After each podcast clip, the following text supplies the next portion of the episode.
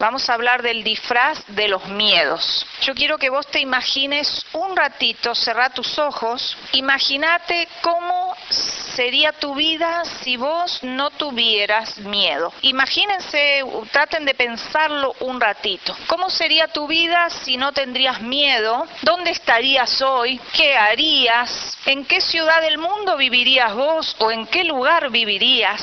¿Cómo sería un día sin los temores que vos conocés que tenés? ¿Alguno de ustedes tendría otra profesión, tendría otra vida? Tal vez vivirías en Nueva York, vivirías en algún lugar que si solo lo pensás decís, no, eso no es para mí y detrás de eso están tus miedos. ¿Qué hace una persona con coraje? Coraje no es ausencia de temor, es poder enfrentar los miedos que tenemos. Y hay una frase que dice que nuestra vida se achica o se agranda en función del coraje que nosotros tenemos para enfrentar nuestros temores. Toda emoción tiene una función, tiene una funcionalidad que en un principio es noble. Nosotros hemos sido creados para determinadas emociones. El miedo también. ¿Cuál es la funcionalidad que tiene el miedo? Es muy específica y el miedo es una emoción que sirve para protegerte de un peligro que es real. Si yo tengo miedo y ahí hay fuego, algo se va a activar en mí para protegerme de ese fuego. O voy a ponerle freno para no entrar en el fuego, voy a huir, voy a escapar y entonces todos van a decir, bueno, esta persona es normal. Pero si hay alguien que entra, ay, hay fuego, ahí quiero ir, entra directamente, vamos a decir, bueno, a este le está pasando algo porque no se activó la emoción que lo protege. ¿Cómo nos protege del peligro? Activando determinadas defensas. ¿Sí? ¿Cuáles son? La huida, el freno, tengo miedo, no quiero caer ahí o me paralizo. Y otra defensa es la evitación. Siempre que vos tengas miedo a un peligro que es real, el miedo va a activar que rajes, que evites y también que te frenes. Cuando el peligro es real, todo esto es bárbaro, sirve para defendernos. Pero ¿qué pasa con las emociones? Las emociones son funcionales en tanto las usamos para aquello, para lo que han sido creados. Cuando con todas las emociones nos pasamos de rosca y cuando con el miedo nos pasamos de rosca, algo pasa que no está bien. El ser humano tiene este inconveniente que activa estas mismas defensas ante los peligros que no son reales, que están en nuestra cabeza. Si vos te sentás acá y decís, yo no dejo la cartera ahí porque me la van a afanar, ¿ese es un peligro real o no? No, no es un peligro real porque yo no tengo evidencia de que alguien me va a afanar, pero podría ser. Ese peligro está en mi imaginación. Cuando yo empiezo a pensar, no estoy tranquila porque dejé mi cartera abierta y me pueden sacar algo, resulta que ese peligro es imaginario. Ese peligro que yo imagino, esos pensamientos que tengo negativos que van a activar la emoción del miedo. Y cuando la emoción del miedo se activa, quedaré perturbada, paralizada, tendré ganas de irme o evitaré la situación. Entonces, ay, ¿por qué se fue Miriam? Y no sé, no sé por qué se habrá retirado, porque tenía miedo de que le roben. Cuando el peligro está en tu cabeza, ahí empiezan las trabas y mucha gente tiene trabas muy fuertes, pero no lo sabe. ¿Qué es un peligro imaginario? Es cuando aparece un pensamiento negativo que anticipa en tu mente que algo malo va a pasar y entonces el miedo se activa. Siempre cuando vos tenés temor es necesario que vos revises qué estoy pensando de esta situación y vos vas a descubrir que vos pensás algo negativo de esa situación. Siempre que yo pienso que algo malo va a ocurrir, entonces se activa el temor.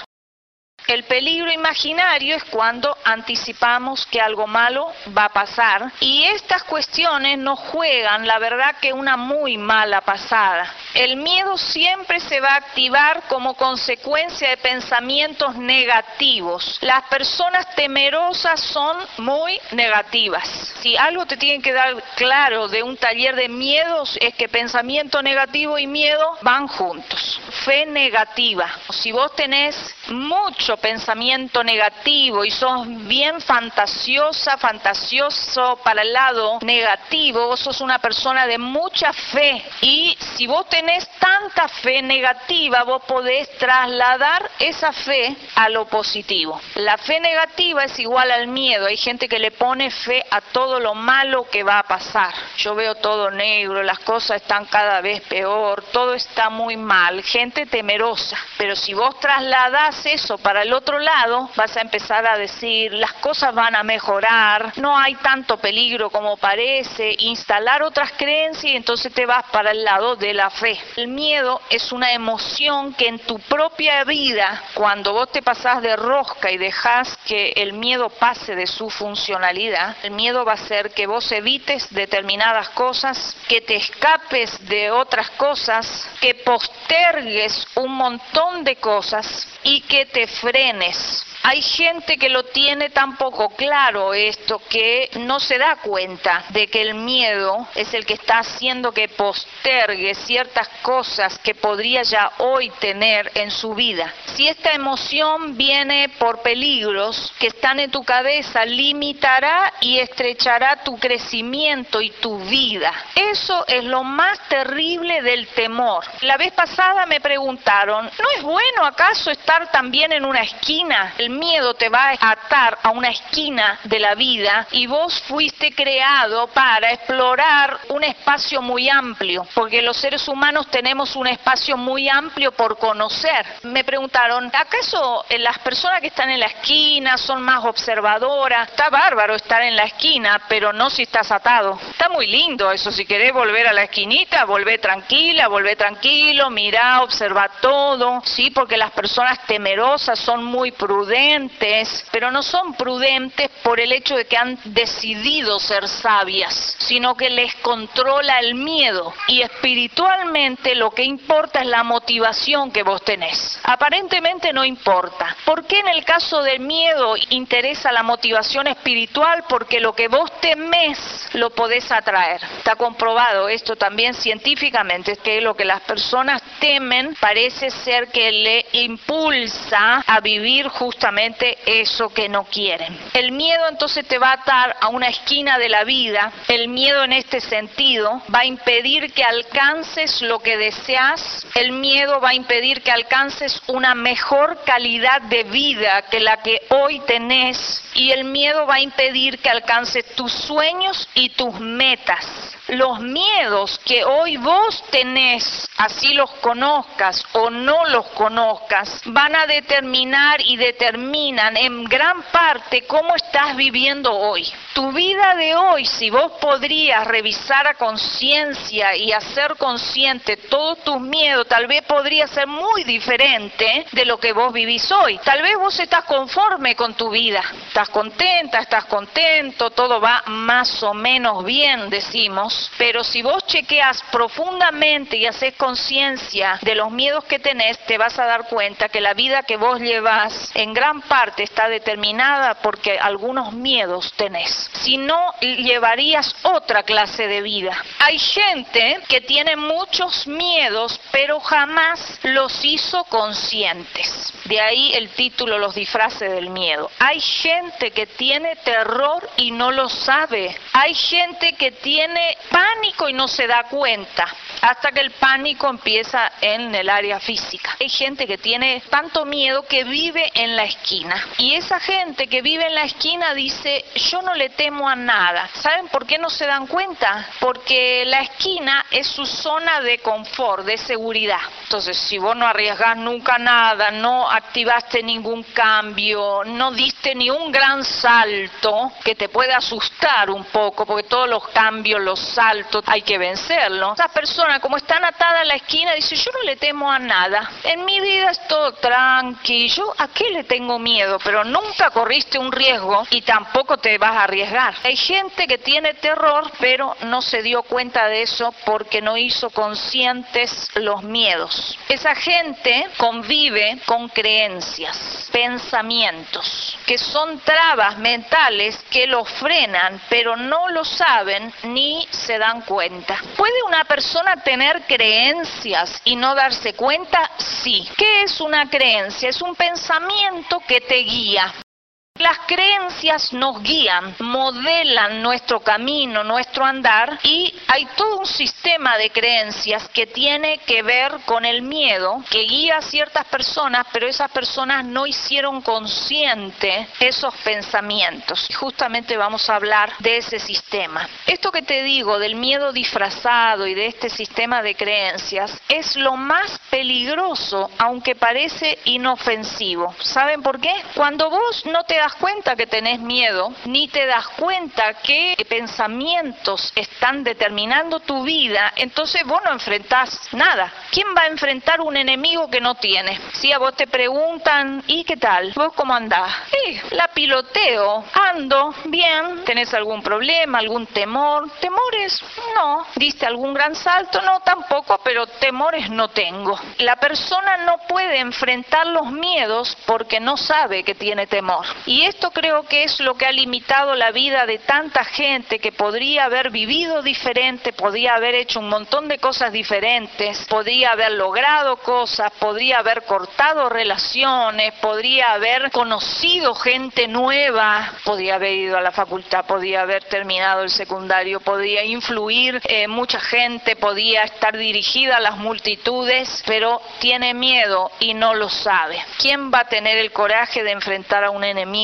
Que no ve. Y el tema del miedo es que es muy particular esto. El miedo solo se vence cuando lo enfrentas. Yo tengo miedo de ir al médico porque no sé lo que me va a decir y yo pensé algo malo puede estar ocurriendo. Cuando la persona enfrenta eso, dice, bueno, basta, voy al médico igual. Aunque voy con miedo, voy igual. Está enfrentando el miedo. ¿Qué pasa con el miedo? Cuando lo enfrentas, se disuelve y por ahí va al médico y el médico le dice, no, esto no es tan terrible lo que le está pasando a usted, volvés aliviado. ¿Qué tenés ahí? Tenés la recompensa de haber enfrentado tu miedo. ¿Cuántas cosas cuando activamos nos sentimos contentos, gozosos de que pudimos hacerlo? ¿Por qué hay miedos que no se detectan? Muy simple, porque están disfrazados. Si hay una emoción que se disfraza, es el miedo. La culpa también se disfraza. Hay gente que no se compra nada bueno para sí misma porque tiene culpa, no lo saben. Pero una de las emociones que más disfrazadas pueden aparecer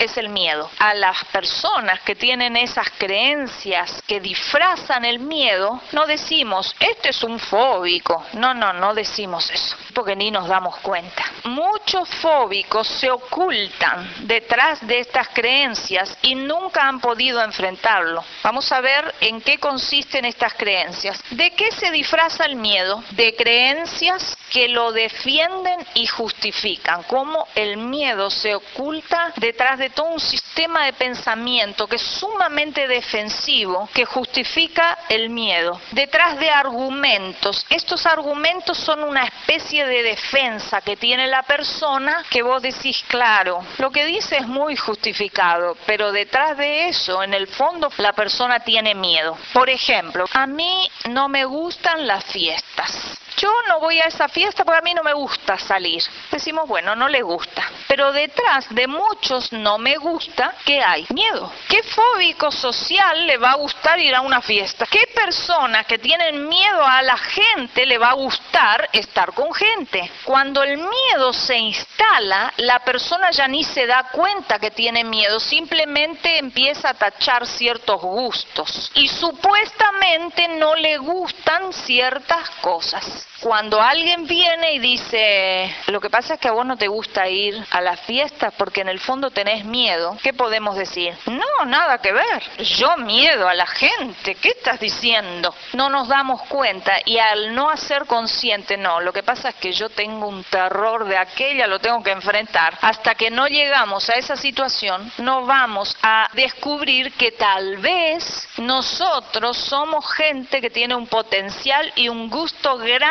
para estar, por ejemplo, con otra gente. ¿Qué cosas te gustan y qué cosas no te gustan? Eso vamos a revisarlo hoy. Y vos te vas a ir a tu casa y vas a pensar y vos vas a descubrir que muchas de las cosas que decimos, eso no me gusta, en realidad podríamos tener muchísimas ganas de hacer eso. Pero decimos, no, no me gusta porque en el fondo tenemos miedo. El miedo entonces viene de estas creencias negativas y produce todo un sistema de creencias que lo enmascara y permite que el miedo siga ahí. Si una persona dice, no, esto no me gusta, esa creencia, lo que pasa es que a mí no me gusta, va a permitir que el miedo quede toda la vida ahí. Jamás el miedo se va a retirar de una persona así porque la persona está creída, no, yo no voy a ese lugar porque a mí no me gusta. Yo he chequeado mis miedos y he descubierto que muchas cosas que yo antes pensaba que no me gustaban, cuando pude hacer consciente y se fueron los miedos, ahora me doy cuenta, a mí siempre me gustó hacer eso. Y hay gente que dice, a mí no me gustan los deportes, porque siempre sufrió en educación física desde así chiquito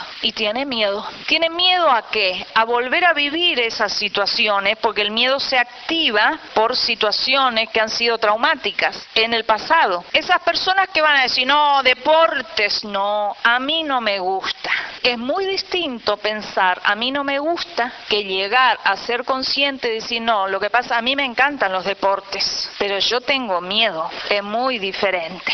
Las dos creencias, una que es la creencia que disfraza, hace que tu vida sea estrecha. Por ahí podrías ser un gran deportista, no lo sabes, jamás practicaste porque siempre tuviste el argumento, bueno, no, eso para mí no es, a mí esas cosas no me gustan. Vuelvo a preguntar, ¿qué harías vos si no tuvieras miedo? Todos los que estamos acá estaríamos haciendo un montón de cosas más, que no estamos activando porque todavía tenemos miedo. Y al activar algo nuevo tendremos que enfrentar esos miedos. Yo hoy te estoy hablando a vos acá porque un día tuve que enfrentar un miedo. Tuve que enfrentar el miedo a ir a la facultad, el miedo a, a venir de misiones, mil kilómetros a estudiar acá. Como enfrenté el miedo, hoy tengo mi recompensa. Enfrentar tus miedos te trae siempre un gran premio. Por eso vengo con buena noticia hoy. En la medida en que vos enfrentás tu miedo, cosa que es posible, no es algo imposible, vos vas a tener grandes regalos y grandes recompensas.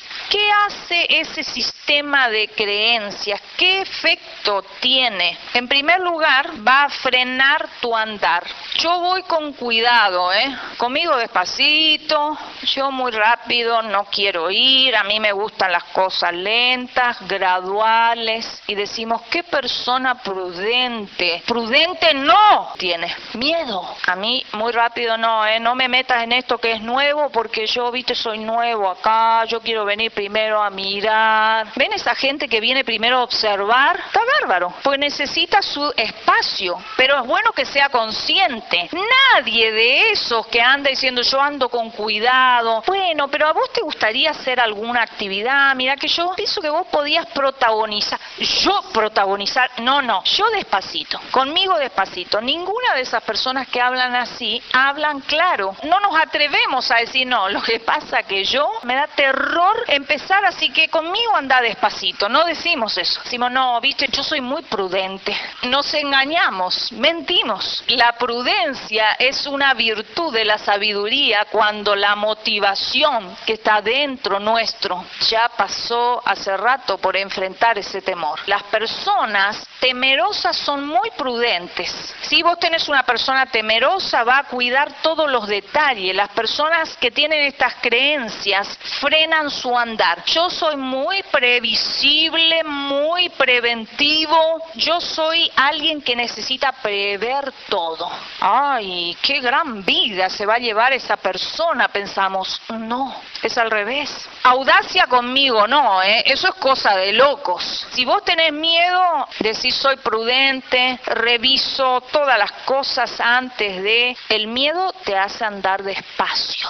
Por ahí, en el año 2006, podíamos haber logrado algo y estamos ahora en el 2009 y decimos, ya lo voy a lograr. Está bien, pero podíamos haberlo logrado antes. ¿Por qué? Porque andamos con el freno puesto. Y esto nos pasa a todos. Hasta que nos enteramos, oiga, se puede ir más rápido y no pasa nada. No hay ningún peligro. Decite, todo está bien. Las veces que me he tenido que decir, todo está bien, todo va a salir bien. Te automotivás. Por ahí soltás un poco el freno. Si vos trabajás con gente y hay una persona que tiene mil excusas, reconoce que esa persona tiene terror.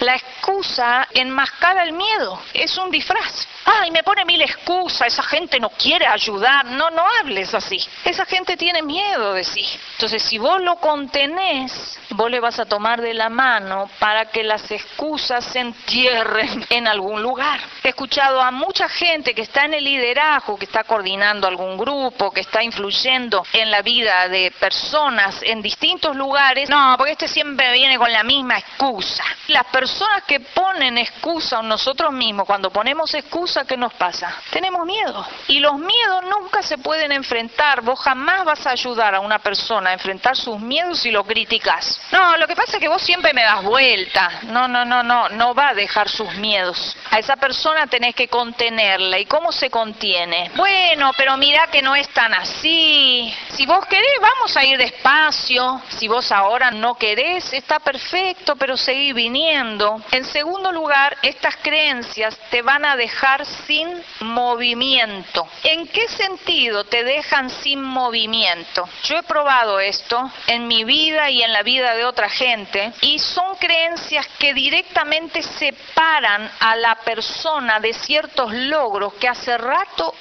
tienen. Es como si la persona se alegra que los demás lo logren, lo tengan, pero ella tiene esa barrera, no, esto para mí no es.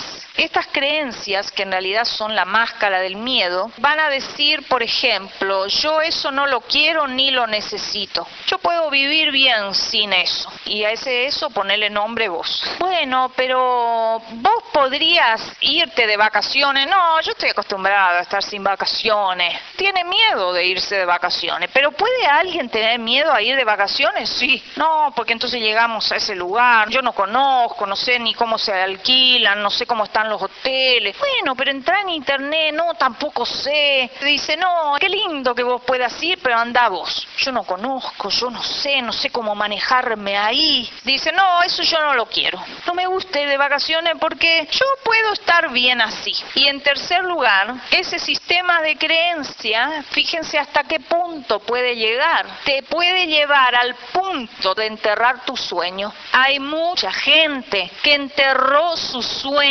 es gente que hoy habla, yo siempre quise, pero no se pudo, ¿viste? Ese pero no se pudo, ¿viste? Es una gran mentira porque tanto terror tenían que nunca activaron nada y el terror los convenció de enterrar su sueño. Ya está, decimos. Cuando enterramos un sueño decimos, ya está. Yo lo hubiera querido, sí, hubiera sido fantástico, hubiera sido bárbaro si esto se daba, pero ¿qué se le va a hacer? ¿Conoces el qué se le va a hacer? Yo te estoy hablando de estas creencias que en realidad son la base de la mentalidad de pobreza. Yo quise estudiar, pero no se podía. No en todos los casos esto es cierto. A una persona así le decís, bueno, pero hoy podés estudiar. No, viene con otra excusa. Hoy ya no. Hoy ya no puedo porque ya estoy viejo. Es otro argumento del miedo. Ya estoy viejo. ¿Cómo son estas creencias, estos argumentos? Para que vos lo puedas ver en vos y para que lo puedas ver también en otros. Estas creencias son verdades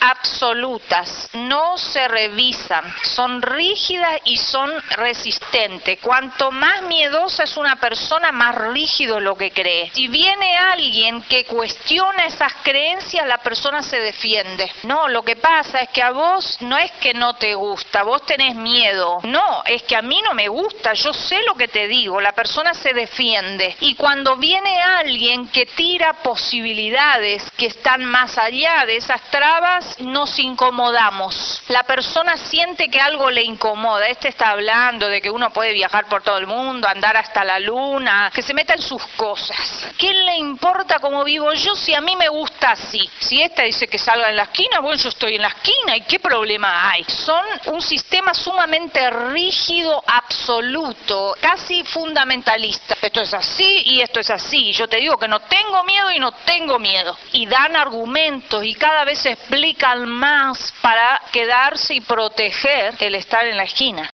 En la mentalidad de pobreza, te voy a dar un ejemplo, pues se descubrió hace pocos años que la pobreza no está solo en el ambiente, la pobreza está en tu cabeza primero. La pobreza física es la consecuencia real, material, de lo que primero empezó en la mente. Se hizo un estudio en Centroamérica, en una villa miseria, de una ciudad grande, se observó que había un montón de hombres fortachones, de media mediana edad, sanos, con ganas de hacer cosas aparentemente, pero no hacían nada, no se movían. ¿Por qué estos hombres no buscan trabajo? ¿Por qué teniendo posibilidad de trabajar no salen a buscar trabajo? Y se les hizo un test y se comprobó que tenían instalada una creencia que nunca revisaron porque sentían que era absoluta. Se comprobó que todos esos hombres pensaban, para nosotros no hay trabajo. Y como pensaban que no hay trabajo, si pensás que no hay trabajo, ¿para qué salir a buscar? Cuando se quiso profundizar un poco más, ¿por qué ustedes dicen que para ustedes no hay trabajo si allá en la fábrica están tomando gente? El argumento seguía, no, lo que pasa que a gente como nosotros allá no nos quieren. Se les preguntó, ¿ustedes fueron a ver si realmente los quieren o no? No, ni fuimos a ver porque ya sabemos que no nos quieren. Tan absoluto es este sistema. Y hay millones de personas en el mundo que están entrampadas pensando algo que no es y eso hace que no se muevan. No hay oportunidades, es una de las bases de la creencia de la mentalidad de pobreza y se basa una parte en la realidad, porque para el pobre hay menos oportunidades que para los que gobiernan el mundo y tienen poder, pero es una parte nada más. La otra parte está acá porque también hay gente que ha visto oportunidades que han aparecido en su vida y como las usaron, pudieron salir adelante. Para estos hombres, para nosotros no hay trabajo en esa fábrica, a nosotros no nos van a tomar porque a nosotros no nos quieren ahí, saben que sos de esta villa y ya te miran mal, te miran feo, ni habían ido a comprobar. Si vos querés enfrentar tus temores, nunca te muevas por pensar algo que vos no comprobaste. Yo estoy practicando mucho eso. A veces pienso, bueno, tal lugar no voy a ir a comprar porque vi algo en la vidriera y es caro. Digo, no, primero voy a entrar, voy a ver. Si realmente compruebo que es como yo pienso, entonces voy para otro lado. Yo no voy a la facultad porque yo no voy a poder con eso. Anda, mira, mira los programas, pregunta cómo es, informate. Después de sí, si vas a poder o no. Nunca te manejes por una creencia que vos no fuiste a comprobar que era así, porque vas a estar sufriendo por cosas que no son y este sistema de creencias tiene la tendencia a ser tan absoluto que la persona no lo revisa. Y en segundo lugar, qué casualidad, esas verdades que la persona cree que son verdad, que en realidad son engaños, va a parecer que no tienen ninguna relación con sus miedos. Si alguien te dice no me gusta, anda a relacionar eso con el miedo. Tenés que profundizar primero. Son creencias algunas tan sutiles excusas racionales y muy fundamentadas. Cuando una persona dice, no, yo voy despacio porque soy prudente, lo normal es que digamos, sí es verdad, esta persona es prudente, qué bueno, porque es bueno ser prudente, pero detrás de la prudencia de muchos hay gente que como son creencias tan sutiles no se dan nunca cuenta. La primera creencia de este sistema, hay muchas, voy a mencionar seis nada más, dice, a mí no me gusta, yo eso no lo disfruto para nada. Yo quiero que vos puedas revisar todo lo que no te gusta. Hay cosas que no te gustan porque tenés miedo. A mí no me gusta estar con gente. Si yo pudiera vivir en una isla, para mí mejor. Detrás de esa creencia puede haber un fóbico social, porque hay fóbicos sociales en distintos niveles. Hay negros y hay grises de fobia. Los grises de fobia pasan inadvertidos. ¿Cuánta gente va a ir? Eh? Porque a mí me gustan más los grupos pequeños. Y decimos, bueno, le gusta el grupo pequeño, tiene derecho, es su gusto, pero detrás de mucho de estas aclaraciones y fundamentaciones y precauciones está el terror parado atrás. Entonces decimos, no me gusta. Cuando el miedo se instaló cómodamente en nosotros, empezamos a decir no me gusta. ¿Por qué? Porque así se puede quedar. Si se queda, tiene la posibilidad de trabarnos. Y hay emociones que así como entran en vos, tienen que pasar por vos. No se pueden quedar, tienen que salir. Cuando una persona dice no me gusta, ese no me gusta representa el miedo. ¿Por qué? Porque la persona tiene toda una fundamentación negativa también de por qué no le gusta. Pensamiento negativo igual a qué? A miedo. Hay gente, por ejemplo, que tiene terror a ir al supermercado. No lo descubrís hasta que hay un pánico que ya es grave. Pero los grises no los descubrís que dicen, ay no, odio hacer las compras. A mí no me gusta hacer las compras. Mi marido que haga las compras. Porque a mí no me gusta ir al supermercado. ¿Y por qué no? Porque hay mucha gente, porque hay que hacer cola. ¿Acaso no es racional el argumento que estoy diciendo? Decimos, tiene razón, hay que hacer cola. Qué horrible bancarse todo eso. Por ahí detrás de ese no me gusta hay una persona que cada vez que se va a un supermercado, al shopping, a lugares donde hay mucha, mucha gente, se pone mal. Todos tenemos miedos que enfrentar y los miedos son un gigante inflable. Vos los inflas con tus pensamientos negativos. Cuando vos cambiás, se desinfla el gigante y decís, ¿este debilucho me estaba atormentando a mí? Sí. Ah, se desinfla uno tiene que empezarse a hacer la idea de ciertas cosas. Y esa idea de lo positivo que vos querés lograr tiene que ser más fuerte que ese yo no puedo vencer los miedos. Hacete aunque sea la idea de qué sería si yo venzo esto. Entonces los miedos se pueden enfrentar. En el caso de alguien que tiene miedo a manejar, nunca aprender con un familiar. Vos necesitas conocimiento. Cuanto más temerosa una persona, más información emocional necesita. ¿Qué es la información emocional? Cuando vos te explican todo, estás más tranquila. La persona que tiene miedo tiene que prever todo. Esto es humano. Los seres humanos tenemos una necesidad que se llama información emocional. Si a vos te asusta manejar, vos en un curso de manejo tenés que tener conocimiento. Estar con una persona que te informe, no, mira, no es tan difícil, va a ser fácil, porque vos ahora te cuesta esto, pero la semana que viene vas a ver y te dan toda la información que te va a calmar. Todos tenemos miedo, pero cuando queremos algo, o te quedas en la esquina, o dentro de un tiempo más, un año, lo que sea, sos la persona que salió de la esquina y dice, acá está la recompensa, estaba aterrorizada, pero lo vencí. Y eso es algo que vas a romper vos. Pero hay cosas que enfrentar, hay gente que dice, tengo terror a los exámenes, por eso no voy a estudiar. Cuando lo enfrenta, tiene terror a los primeros, pero después se va acostumbrando, ya te haces canchero después, te haces versero también. Cuando aprieta el zapato, tomamos la decisión, porque cuando aprieta el zapato es que la oportunidad se va, pero cuando el miedo se instala y la creencia está instalada y no te das cuenta las oportunidades, las dejas ir.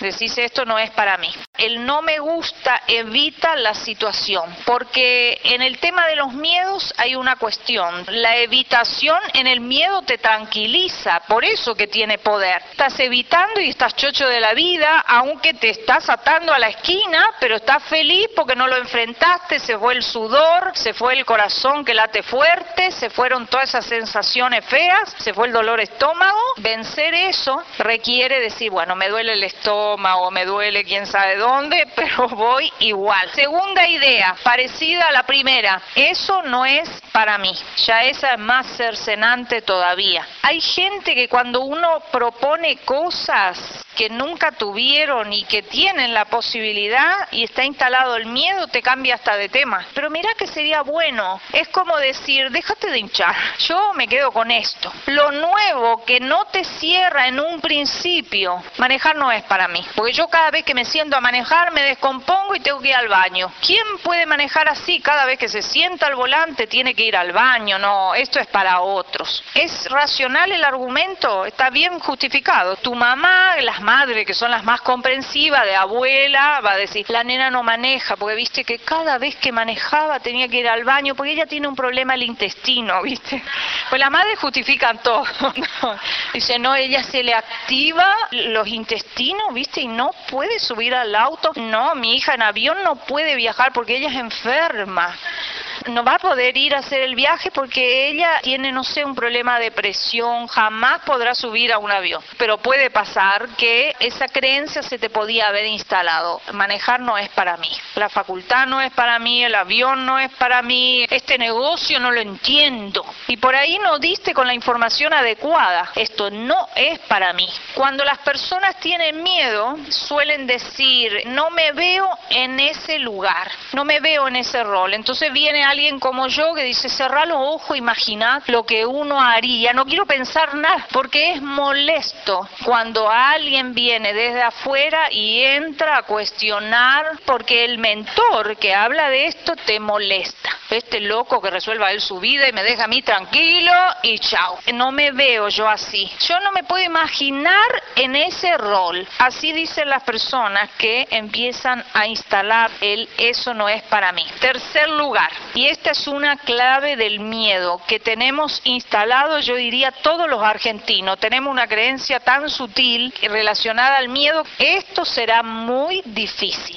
Esto va a ser muy complejo. En el tema de las ciencias humanísticas, cuando alguien empezaba una jornada o un profesor empezaba una clase, siempre que decía, miren, este es un tema muy complejo, decíamos, ¿qué nivel tiene el profesor? Se da cuenta de que es muy difícil resolver esto. Si venía alguno y dice, mire, la cosa es bien sencilla, esto es bien fácil, hay que entender tal cosa y ya está, ¿qué hacíamos? Le mirábamos con desconfianza. Este toca de oído, se leyó un librito y viene a explicar de qué se trata. El miedo, ¿qué te va a decir? Esto va a ser muy difícil.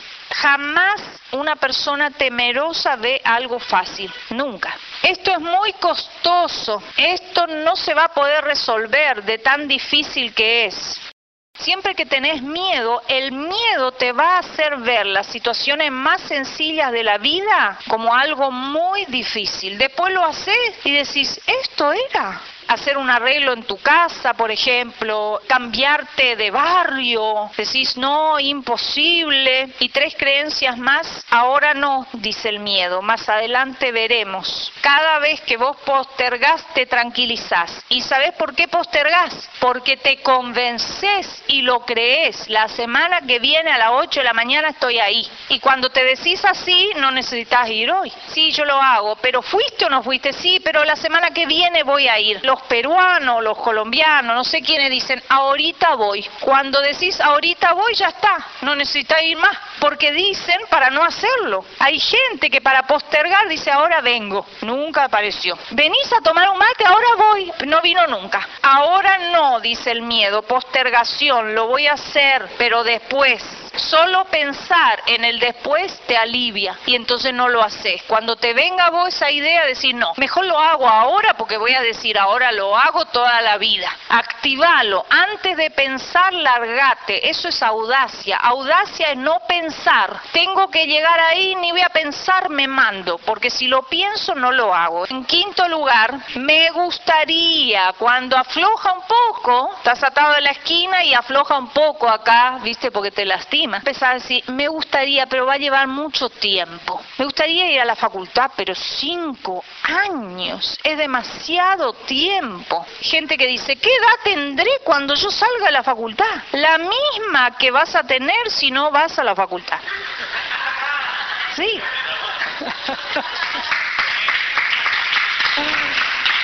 Entonces, soy muy joven, el sexto argumento, o soy muy viejo. La excusa perfecta es, no, yo soy muy inexperto para eso, yo necesito más conocimiento, no te largas jamás o soy muy viejo. No, esto ya es para los adolescentes. Los adolescentes sí. ¿Cuál es la salida? Revisar tus creencias. Nunca creas algo que vos de alguna forma no comprobaste. Anda a mirar primero y después verás qué crees. Identifica tus miedos. Tómate un tiempo. Revisa todo eso que dijiste no me gusta. Por ahí hay alguno de esos no me gusta que tienen que ver realmente con tus gustos. Y no te gusta y no te gusta. Pero separa aquellos no me gusta que es porque tenés miedo. Yo creo que vos lo podés hacer. Revisa ¿por qué no me gusta tal cosa? Y ahí vas a encontrar si hay miedo. Cambiar la visión. Para la rosca, por ahí la rosca es tan inconsciente que no te das cuenta, pero empezá a pensar bien de situaciones que por ahí te pueden tensionar. En tercer lugar, fortalecer la visión de mi sueño. Si todavía no tenés sueño, no tenés meta, proponete. Este año, en diciembre, yo estoy con la llave del coche y estoy entrando el 24 a la noche en el auto. Fortalecer esa visión, pensalo, soñalo todos los días. El 24 a las 12 voy a brindar y voy a entrar en el coche. No maneje eso, sí.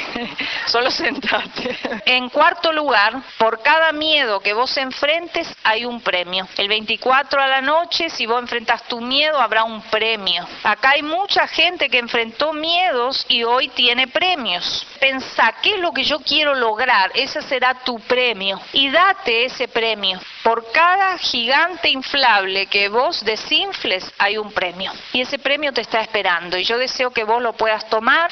Ha sido un gusto estar con ustedes. Que obtengan el premio.